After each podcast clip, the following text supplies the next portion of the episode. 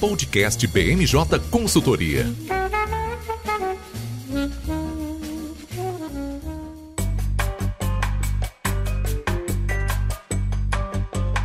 Olá pessoal, tá começando agora mais uma edição do BMJ Podcast. Eu sou o Lucas Fernandes e, como sempre, nós trouxemos um time de especialistas para conversar aqui comigo hoje. Vão participar dessa edição os nossos consultores Eduardo Martins. Tudo bem, Edu? Tudo bem, Lucas, e contigo? Tudo ótimo. Também aqui com a gente, Gabriel Borges. E aí, Gabriel, tudo bem? Tudo bem, Lucas. E fechando o time de hoje, uma estreante aqui no podcast, a Letícia Neves. Tudo bem, Letícia? Tudo certo, é um prazer. Prazer é todo nosso. Bom, a pauta de hoje está recheada. A gente vai começar o episódio falando sobre a votação da PEC do voto impresso lá no plenário da Câmara. Uma medida que tinha sido derrotada na comissão especial. Depois o Lira é, acabou pautando esse tema lá para que todo o plenário tomasse uma decisão final. Foi uma PEC muito debatida, que estava gerando aí uma comoção ampla na sociedade. Aconteceu no mesmo dia de um desfile militar inédito na esplanada, estava mexendo aí com muitas paixões. Foi um tema, é, sem sombra de dúvidas, que entrou como destaque da semana. A gente fala também sobre a PEC dos precatórios e a reformulação do Bolsa Família, que passará a se chamar Auxílio Brasil. Essa também era uma proposta antiga do governo, até então a gente via a equipe econômica tentando é, quebrar a cabeça para entender de onde tirar os recursos do orçamento e parece que vai ser pela via do parcelamento dos precatórios, o que é claro deixou o mercado muito insatisfeito. E a gente fecha o tema de hoje falando sobre um relatório do IPCC, que é o painel intergovernamental de mudanças climáticas da ONU, um relatório relatório que já estava sendo muito aguardado e que mostra aí alguns indicadores preocupantes do ponto de vista ambiental e que, sem sombra de dúvida, vai impactar bastante sobre as discussões da COP26 que vai acontecer no final do ano. Bom, a gente está gravando esse episódio na quinta-feira, dia 12 de agosto, e ele vai ao ar na sexta-feira 13 em todas as plataformas de streaming. Bom, sem mais delongas, Gabriel, queria te chamar aqui para nossa conversa, porque como a gente estava debatendo, a gente teve a votação no plenário da PEC do voto impresso. Mas antes disso, essa medida já tinha sido rejeitada na semana anterior na comissão especial. E aí agora eu vou chamar você para você fazer o VAR. Pode ou não pode? Cumpriu o regimento ou descumpriu? Obrigado, Lucas. Pode, pode sim. Cumpriu o regimento, tá? Eu diria até, inclusive, que a justificativa dada pelo presidente de levar a matéria ao plenário a fim de que outros parlamentares, outros deputados que não eram membros da comissão tivessem o direito de discutir e debater a matéria e de, e de fato o plenário pudesse dar a decisão final em relação ao texto que foi discutido na, na comissão especial e que foi derrotado por 23 votos contra apenas 11, pudesse de fato ser debatido. Mas por que que pode ser levado a plenário? Porque ao, a comissão especial, no caso de PEX, quando ela analisa o texto, ela dá um parecer de é, forma opinativa. A decisão, assim, não é uma decisão conclusiva. Quem dá a decisão de forma conclusiva, de fato, é o plenário, porque é o colegiado, né, em que tem, de fato, a prerrogativa ampla de debater e discutir a matéria. E no caso ali, você teria a representatividade de todos os parlamentares eleitos, né, no âmbito nacional, para colocar ali a sua visão e a sua opinião sobre a matéria que estava sendo discutida. A comissão rejeitou, logo após a rejeição, o próprio presidente Arthur Lira justificou que democraticamente seria ele levaria a proposta ao plenário para que de fato o plenário, que é o órgão colegiado, tivesse a oportunidade de debater e discutir a matéria e de fato votar.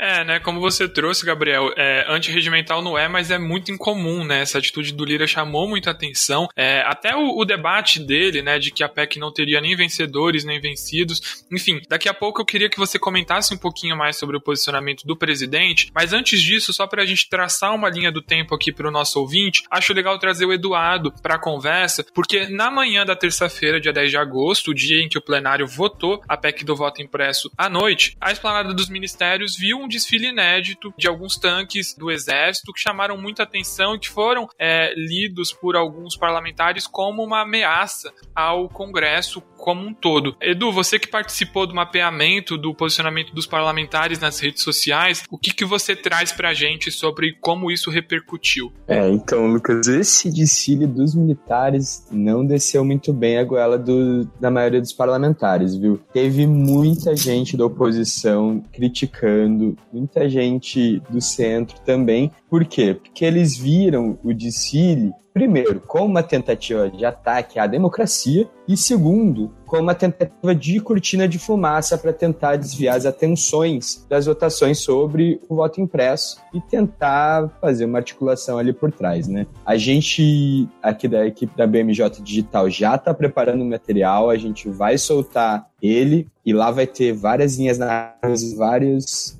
insights bem legais para quem quiser acompanhar. Exato, né? É muito interessante a gente ver esses, esses levantamentos do BMJ Digital, o tanto que eles refletem de fato no, no discurso do plenário. E aí sim eu trago o Gabriel de volta para nossa conversa, né? Porque é, foi uma sessão muito conturbada, né? O Lira ele propôs é, essa solução como você trouxe, né, Gabriel? De que seria aí a, a via final dessa PEC, de que depois disso ele não aceitaria mais discursos sobre o tema. Mas quando a gente vê o ambiente do, Do, do plenário, o, o acirramento que houve nessa sessão, dá para ver que não vai ser bem por aí, né? Exatamente, Lucas. O próprio discurso do presidente, né, após a votação, de que iria chamar um, um, um debate com o Poder Executivo, com o Judiciário, a fim de discutir novamente é, uma possibilidade de maior transparência no processo eleitoral, demonstra que assim ainda pode haver uma insistência do governo é, em relação ao tema. Na Câmara, de fato, o tema ele, ele, ele morre porque não pode ser, no, é, pra, pelo menos para as próximas eleições, não pode ser novamente levantada a discussão sobre esse tema. É, existe um intuito é, de alguns parlamentares da base é, de tentar uma articulação no Senado para colocar em votação uma PEC de conteúdo similar que foi aprovada em 2015 pela Câmara dos Deputados e está parada lá na CCJ do Senado, mas o presidente do Senado também já falou que a decisão da Câmara de fato demonstra que o assunto já foi debatido e não existe viabilidade de discussão é, do tema no Senado Federal, até porque ele reforçou inclusive a sua confiança na Justiça Eleitoral, fez votos de aplauso ali para o TSE, e. Além disso o governo também enfrentaria caso caso fosse tentar essa articulação, um problema ali com o Davi Alcolumbre, que é, ainda que seja apoiador do governo, é, ele tem um impasse em relação à indicação do André Mendonça para a cadeira do STF, né? Então o governo é, teria que negociar com o Alcolumbre para colocar isso em votação e depois teria que fazer uma, uma, uma, tentativa de convencimento do, do presidente do Senado, que já disse que não, o tema não vai ser debatido. Então, assim, é, o clima na Câmara não, não, não ficou de fato é, favorável, porque o governo, principalmente os apoiadores do governo, entendem que a PEC, te, os apoiadores do que o governo teve um número alto de votos e que isso pode ser considerada uma vitória. É, eu cheguei a conversar com alguns vice-líderes do governo e o entendimento deles, inclusive, é que foi uma vitória para o governo. Isso porque o número de votos que foi alcançado demonstra uma força da base governista, ainda que seja não, não eles o governo não tenha alcançado o número necessário de votos, eles demonstram que para outras matérias, principalmente as matérias de cunho econômico, que podem vir a ser discutidas, como por exemplo aí a, a questão da, da reformulação do Bolsa Família, poderia ser um, uma matéria que o governo teria amplo apoio. Isso demonstra pra gente um pouco da, assim, da mobilidade dessa base governista desde o início do governo, né? A gente, assim, desde o início do governo, o governo não vem tendo apoio para as pautas ideológicas, apenas, assim, mais, o apoio do governo em geral e todas as suas vitórias, elas estão voltadas para a pauta econômica. E acredito que o grande teste vai ser a, a PEC dos precatórios, que vai viabilizar o programa Bolsa Família. Acho que esse vai ser um teste para a gente fazer de fato a, uma análise é, de como que o governo vai demonstrar o seu desempenho. Além disso, em paralelo, eu conversei com alguns parlamentares de oposição também. Eles entendem que de fato sim foi uma derrota do governo, inclusive para o cenário eleitoral de 2022, pois isso demonstra que os parlamentares, alguns até da base governista, não apoiam a, a, as matérias de cunho ideológico. Então, assim, a gente tem um cenário que segue confuso em relação ao, a, a vitória, a derrota do governo, né? Os, os governistas eles continuam insistindo no discurso de que isso foi uma grande vitória, inclusive para o cenário de 2022, como alguns líderes, como alguns vice-líderes conversaram comigo, mas é, na minha análise, de fato, foi uma derrota para o governo, sim, tá? O discurso que está sendo utilizado é um discurso que claramente é um discurso de defesa, né? Nós, os governistas vão defender aí o apoio que, que eles fazem ao governo, mas uh, de fato o governo não conseguiu mais uma vez levar à frente uma pauta que tinha aí um discurso ideológico muito grande e a grande disputa de tudo isso se refere principalmente ao cenário de 2022. E aí, né, Gabriel, acho que é importante a gente colocar dois números mágicos, né, que tanto o governo quanto a oposição estava de olho. Como você trouxe, né, numericamente, a gente teve uma votação favorável superior aos votos contrários, mas quando, como a gente está falando de uma PEC, é importante a gente deixar isso bem claro para quem está nos ouvindo, né? O quórum de aprovação é de 308 votos, ou seja, esse era o número mágico para o governo. Já para a oposição, o número mágico era 205. Obtendo 205 votos, eles já sabiam que o governo não ia conseguir todo o resto. E aí, entre é, os 229 que votaram a favor e os 218 que votaram contra, a gente tem as ausências, né? Que muitas vezes são esquecidas, principalmente pela mídia, mas que é, o Lira até chegou a falar isso, né? Quem não tá aqui também conta, né? As ausências contam muito. E foram 64. Acho que nesse aspecto dá pra gente trazer um pouco, né, Gabriel, de como é que foi a percepção é, dos próprios partidos em relação ao posicionamento do Lira. A gente pode chamar o Lira de muita coisa, né? Mas ingênuo ele não é. Então é óbvio que esse discurso de que ele estava acreditando que o debate seria finalmente superado é o discurso oficial, mas não cola muito na prática, né? É difícil acreditar, conhecendo o, o nosso presidente, de que de fato uma derrota faria com que ele parasse de defender o voto impresso. Então é importante a gente é, falar também o quanto o Lira se movimentou, né, Gabriel? Enquanto tava, é, enquanto o, o plenário estava debatendo outros temas, se preparando para colocar a PEC em pauta, a, a gente teve relatos de que vários partidos foram chamados para o gabinete do Lira, e aí eu ouvi de tudo. Ouvi de, de liderança da esquerda de que o Lira estava é, falando, é, articulando contra. Ouvi de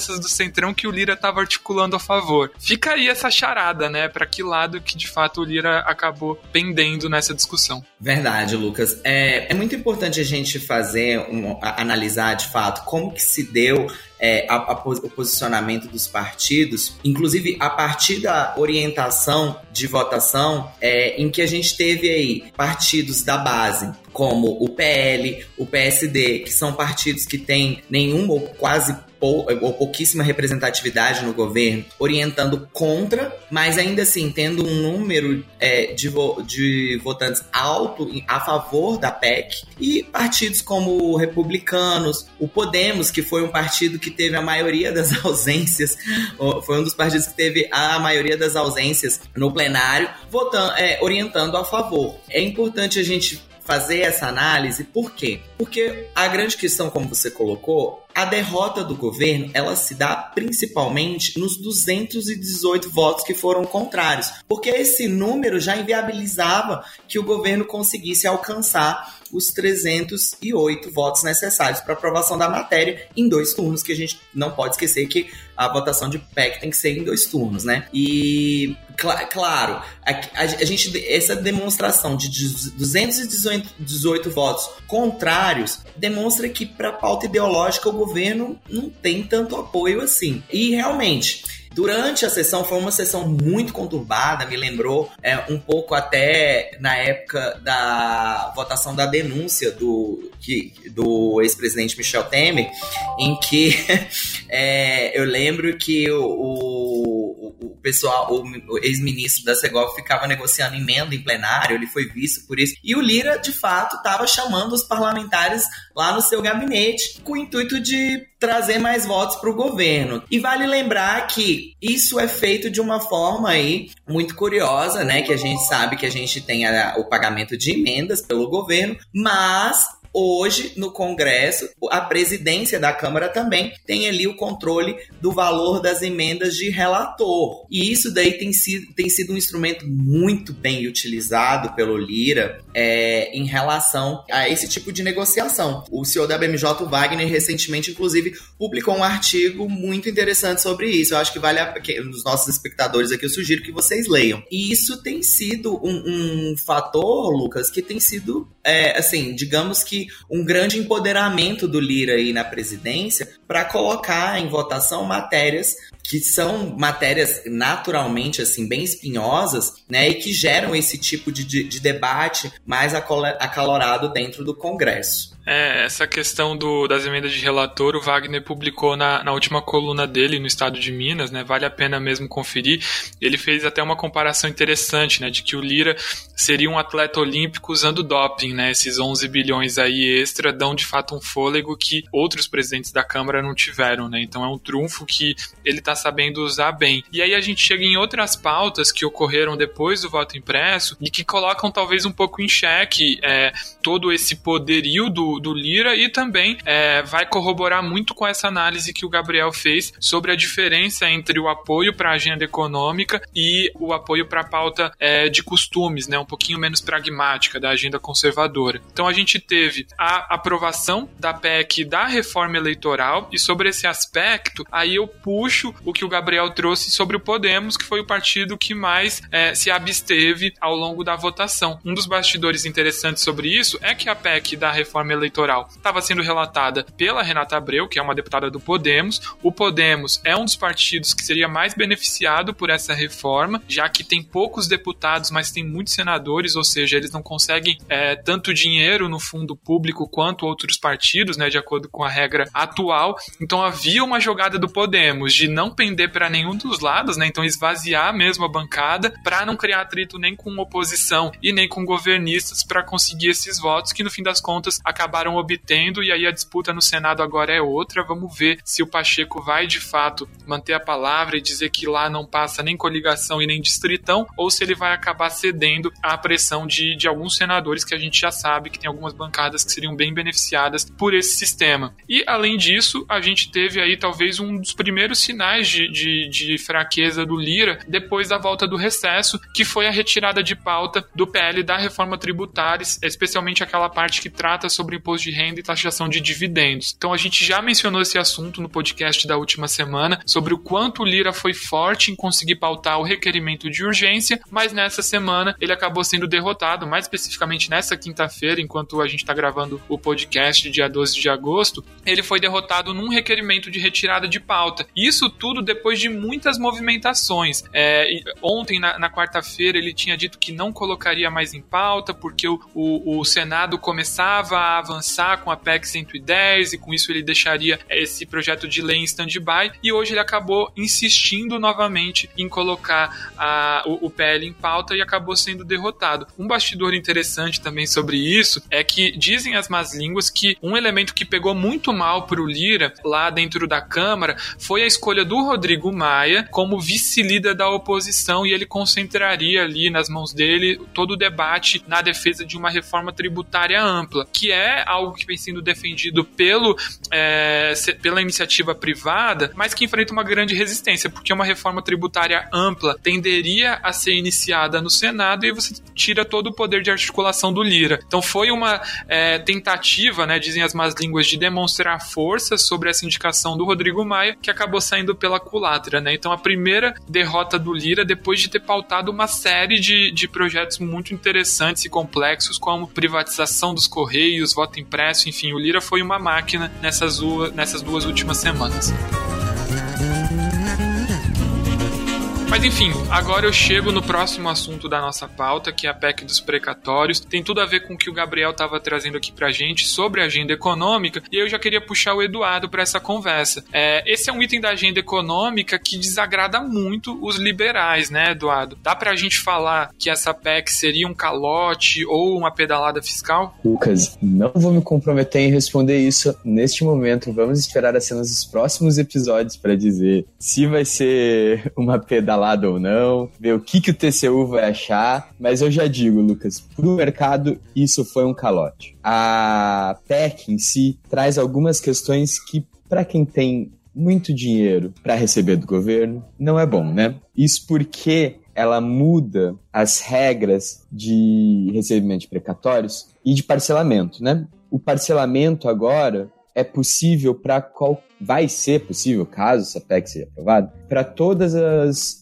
os precatórios acima de 66 milhões de reais. E como que vai ser feito esse parcelamento? Vai ser dada uma entrada de 15% do valor e vai ser nove parcelas anuais para pagar o resto. Então, aumentou o prazo de, de pagamento, que antes eram quatro parcelas, agora são nove, né? Então é uma mudança grande aí para quem queria receber o dinheiro no curto prazo. E também jogou mais possibilidades, né? Agora os precatórios podem para ser é, parcelados para aqueles valores acima de 66 milhões e para aqueles que ficam entre 66 mil e 66 milhões, se for acima de 2,6% da receita corrente líquida do governo, eles também vão poder parcelar. Os únicos que não vão ser parcelados definitivamente são os precatórios de menos de 66 mil reais. Ou seja, para quem tem que receber muito dinheiro, não é uma boa coisa.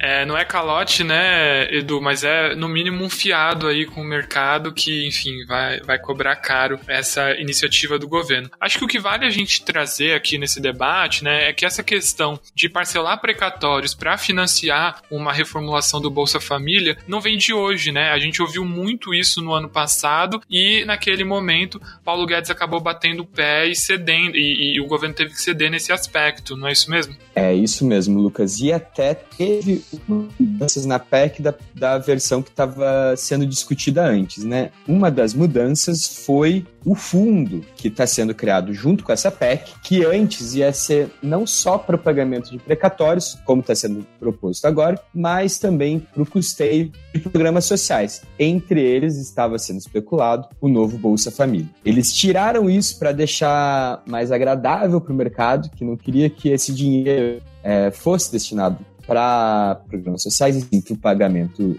dos valores devidos e deixar pelo menos ali um meio termo para a proximidade da agenda liberal. Né? Exato, né, Edu? E a gente vê que nem isso é, ocorreu. Então, dessa vez a gente não tem o, o, Bolsa Família atrelado dentro dessa PEC dos precatórios, mas o governo apresentou uma MP que teria recursos advindos dessa proposta, né? É, queria que você comentasse um pouquinho para a gente. A gente finalmente tem o nome do novo programa, né? Muito se especulou se seria Renda Brasil, Renda Cidadã. Aí agora a gente chega à MP do Auxílio Brasil, né? Isso, Lucas. Essa MP do Auxílio Brasil, ela é atrelada por quê? Porque ela precisa que os precatórios possam ser parcelados dessa forma para dar uma folguinha ali no teto, né? Porque senão não dá. Estima-se ali que, que a PEC dos precatórios vai dar uma economia de próximo de 35 bilhões para o governo, que é mais ou menos o que ele está achando que vai ser o custo do Auxílio Brasil. Então é por isso que ela elas foram apresentadas juntas e se a PEC dos precatórios não for aprovada, muito dificilmente vai ter recurso para fazer o, o, Auxílio Brasil rodar já ano que vem. É, e assim, a gente pode até debater depois como é que o governo vai montar o Auxílio Brasil, mas acho que logo de pronto é importante a gente destacar um, um elemento em relação a isso, né? Quando a gente começa a falar sobre Bolsa Família, a discussão não é a mesma que a gente teve em relação ao auxílio emergencial, né? Então, qual que é a, a grande diferença? O auxílio emergencial é um programa que tem um fim é, já estruturado, né? Tudo bem que o governo, desde que a primeira fase do, do auxílio emergencial foi editada, ele foi é, reeditando novas fases e até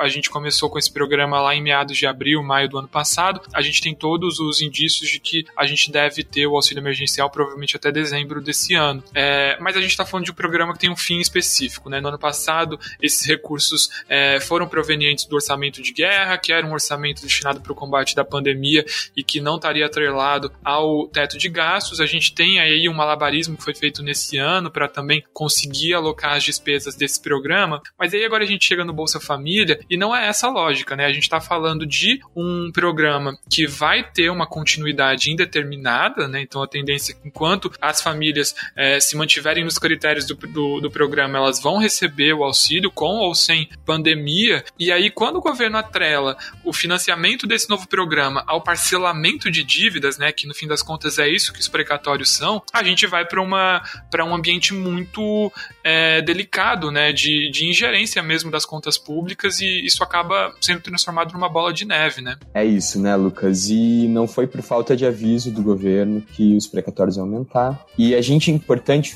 falar também que isso vai ser uma despesa corrente. Como você falou, não tem um fim certo para isso. E daí vem outra vinculação com a PEC dos precatórios. Por quê? Porque a PEC dos precatórios está tentando flexibilizar o que a gente chama de regra de ouro, é, que é basicamente a não possibilidade do governo de contrair dívidas novas para pagar essas despesas correntes, né? Então, ele, a PEC está tentando flexibilizar isso para deixar com que o governo possa é, flexibilizar essa regra através da lei orçamentária anual e não através de uma, um pedido expresso ao Congresso para isso, como é feito hoje. Né? Então, além de, de um pedido expresso para o Congresso, o governo poderia colocar na LOA uma flexibilização da regra de ouro. Então, isso vai ser muito discutido também, né? Porque isso abre porta não só para o Auxílio Brasil, mas para vários gastos é, extraordinários que a gente não queria que entrassem e que o mercado também não ia gostar, principalmente quando a gente está pensando no teto.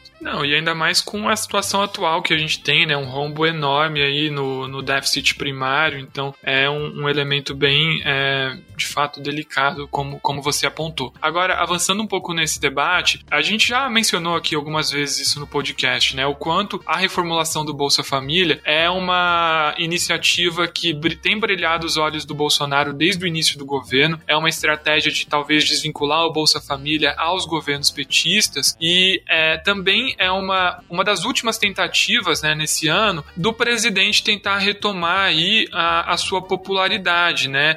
Mas aí a gente esbarra naquela questão, o valor que, que esse auxílio deve ter e a quantidade de pessoas que ele deve abarcar. Tudo isso está muito incerto ainda no texto da MP, não é, Edu? É, então, as duas coisas estão em abertas, Lucas. O governo deixou assim, vamos ver como que vai ser, não quero me comprometer muito com isso, mas disse que em setembro ele vai apresentar qual que vai ser o valor e qual a estimativa dele vencer. O que está sendo discutido é que vai, vai ter um aumento no valor pagamento médio de 50%, ou seja, de 196, que é hoje, iria ali para uns 290 reais de auxílio mensal médio. E o número de beneficiários seria de, dali dos 14 milhões para uns 16, já foi reduzido. Antes a gente estava pensando em 18, agora já está em 16. Vamos ver qual que vai ser o número final que vai ser. E é importante também dizer, Lucas, que o auxílio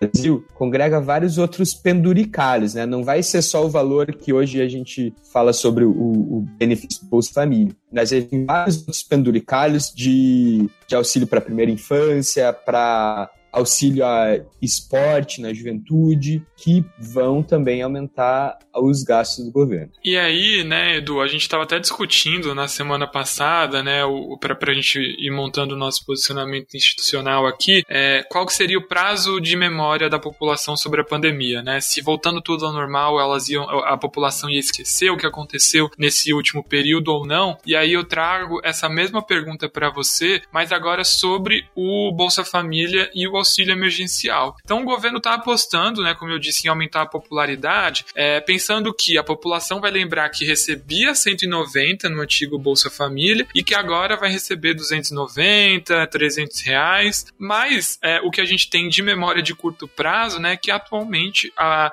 o, os beneficiários do Bolsa Família estão sendo contemplados no auxílio emergencial. Então a gente já está falando de é, famílias que estão recebendo é, cerca de 300 reais ao mês. E aí, deve ser uma aposta certeira do governo? Como é que você está avaliando isso? Lucas, eu vejo isso, na verdade, uma tentativa do governo de segurar as rédeas para não diminuir ainda mais a aprovação dele, né? Não acho que vai ter um aumento ali na popularidade, mas é uma tentativa dele de não diminuir o que já está se deteriorando nesses últimos tempos. Vamos ver como que vai ser ano que vem, né? Exato, né? Esse, esse segmento da população era, era considerado quase que inatingível no começo do governo, né? E quando veio o auxílio emergencial, o Bolsonaro viu que ele conseguia atingir. Mas agora a gente já tem índices é, extremamente ruins, né? Então a rejeição do, do presidente vem, sobretudo, da população de menor renda. E é isso, né? É uma política de contenção de, de riscos aí, evitar um desgaste maior. Mas, enfim, talvez não seja por aí, né, que o presidente encontre a a, mina de ouro dele para tentar reverter essa situação da popularidade. Bom, como o Eduardo trouxe, esse debate vai ser muito é, presente dentro do Congresso. A PEC dos precatórios, apesar de ser é, muito, como a gente apontou, né, delicada do ponto de vista fiscal, de ser é, mal recebida pelo mercado, tende a avançar com relativa facilidade lá na Câmara, né, porque é uma medida eleitoreira, né, beneficiaria o Bolsa Família e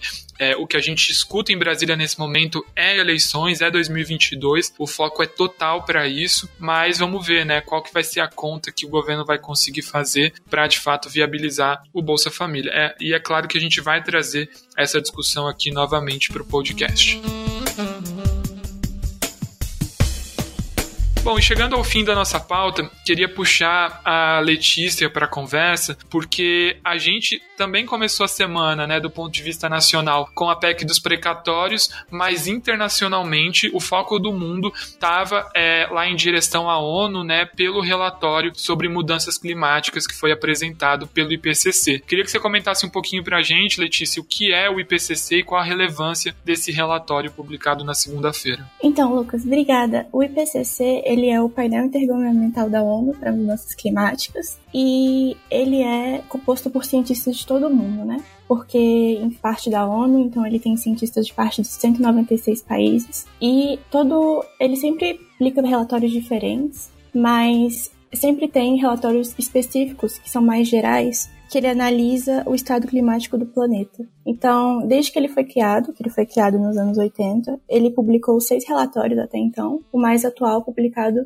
nessa segunda, dia 9 de agosto. É, são chamados relatórios de avaliação. Esse sexto, ele é chamado carinhosamente de AR6, e ele é diferente dos outros, porque, é, enfim, tem uma diferença de sete anos desse, desse relatório para o quinto relatório, que foi publicado em 2014, e ele traz é, uns dados preocupantes, né? Porque, enfim, é, ele inova. É a primeira vez que um relatório do IPCC ele quantifica a influência humana no, no aumento de temperatura global. Então, é, já sabia que o, o, ser humano, da ação antrópica, tinha é, uma influência, mas não sabia é, até que ponto, então, é, a quantidade disso. Quando você falou, Letícia, que o relatório estava sendo chamado carinhosamente de AR6, eu pensei que você ia falar que estava sendo chamado de livro do Apocalipse, né? Porque traz aí algumas é, previsões bem tenebrosas, né, para o futuro do mundo. Traz, é bem tenebroso. Ele conclui, ele tem duas conclusões é, muito importantes. Uma delas é essa parte da influência humana.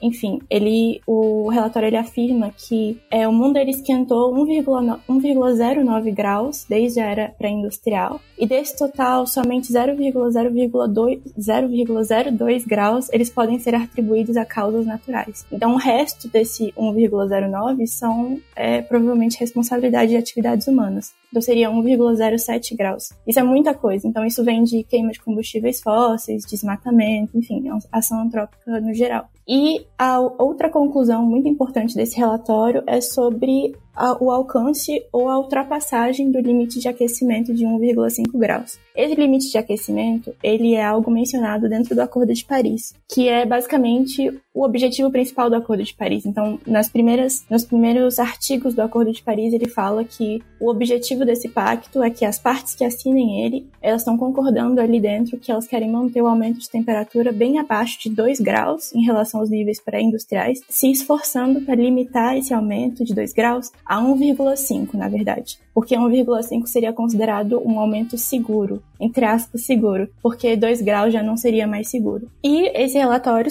é, que saiu esse ano do IPCC, ele afirma que não tem jeito, até 2030 é, vai ser, pode ser alcançado ou até mesmo ultrapassado esse limite de 1,5 graus. Então, é, é muito preocupante. É, a gente tem pouco tempo para resolver esse problema, mas ele, ele fala também, ele dá uma, uma solução para isso. Existe uma solução de que esse aumento de 1,5 graus ele pode ser, ele pode ser pode se estabilizar. Então, por mais que a gente alcance ele, ele pode continuar assim até 2100. Isso só pode acontecer se os países eles, eles alcancem uma meta de neutralização, que seria é, parar de emitir gases de efeito estufa, basicamente. Então, você diminuiria eles a um ponto que uma hora eles alcançariam o, o zero. Você não estaria mais emitindo gases. Que é basicamente o que os países já anunciaram, eles já anunciaram metas de neutralização que seriam até 2050. Mas enfim, é longe. 2050 em comparação a 2030 é, um, é ainda bem longe. E ainda não tem planos assim é, mais claros de como eles vão colocar isso é, para que isso saia do papel realmente. Então,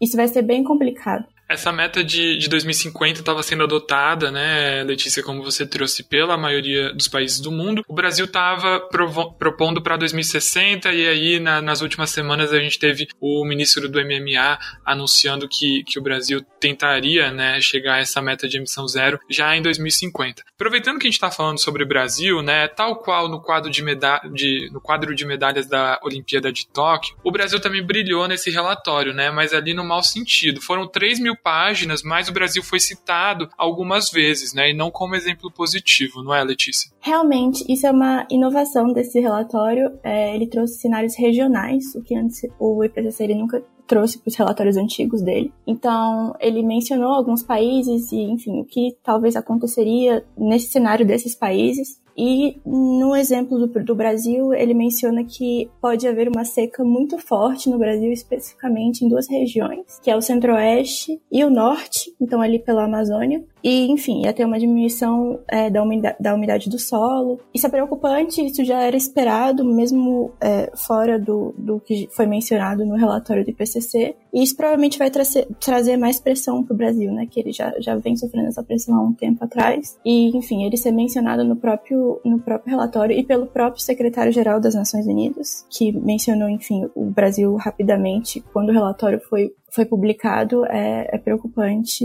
mostra que a gente precisa trazer mais ações concretas realmente. É, e essa questão da agenda ambiental, né, a gente está vendo que a gente tá vendo que é o tema prioritário da comunidade internacional, isso já vem de algum tempo, mas deve se intensificar, né, Letícia? E agora eu queria que a gente começasse a olhar um pouquinho para a COP 26 que vai ser realizada em Glasgow no final desse ano. Esse, esse relatório obviamente traz dados que vão repercutir muito lá na COP 26. A gente já via, é, já vinha vendo alguns governos estrangeiros tentando intensificar suas promessas, tentar atingir com mais celeridade né, os compromissos que já haviam sido firmados. E nessa COP a gente tem um novo ator, né? Que eu não diria que é um novo, mas é um ator que volta agora à tona na COP26 que são os Estados Unidos na gestão Biden, né? Um, um, país que ficou de fora da última COP desde que no, no governo Trump o, os Estados Unidos haviam saído do, do Acordo de Paris, não é? É isso mesmo. Ele volta para essa COP é, como ele volta como um peso, assim, mas de forma positiva por causa do engajamento climático que o Biden está tendo atualmente. Então, é, o novo relatório do PCC ele é uma pressão extra, vamos dizer assim, para a COP26, com todos esses dados preocupantes. E, enfim, é, os, os, países eles vão ter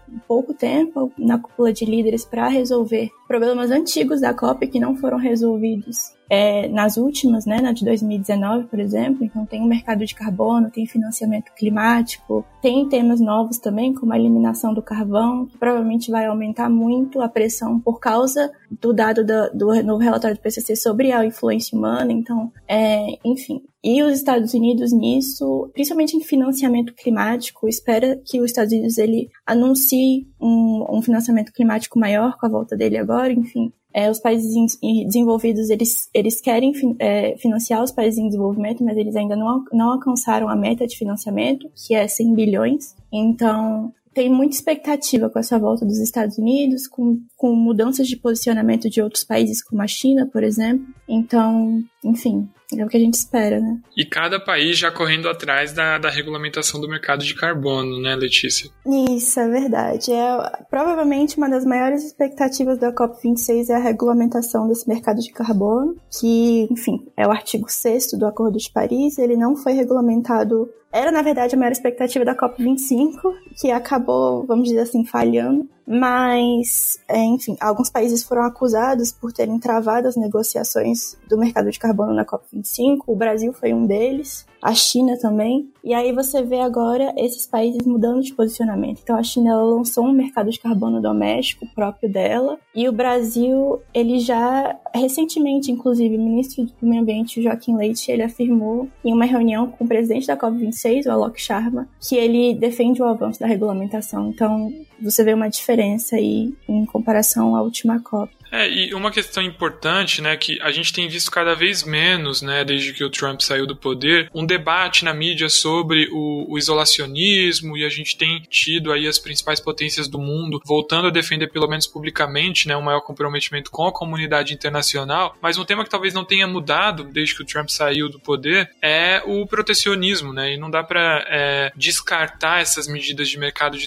de carbono com um certo tipo de protecionismo, né. Na prática, quando a gente é, aplica esse tipo de medida para exportações, a gente está dando mais competitividade para algumas produções nacionais, né, sobretudo para a produção agrícola europeia, que não consegue competir em termos de preço com, com a, o agronegócio brasileiro e, enfim, de outros países tropicais, e que agora também tem esse componente. Né? É, é interessante a gente ver o quanto as narrativas mudam, mas algumas tendências permanecem, né? E acho que esse vai ser um dos grandes desafios, né? Como você trouxe, é, apesar de todo esse debate de de, de maior união, os próprios países desenvolvidos ainda não chegaram né, na meta de, de financiamento para as potências em desenvolvimento. Então é, é importante a gente manter esse tema no radar.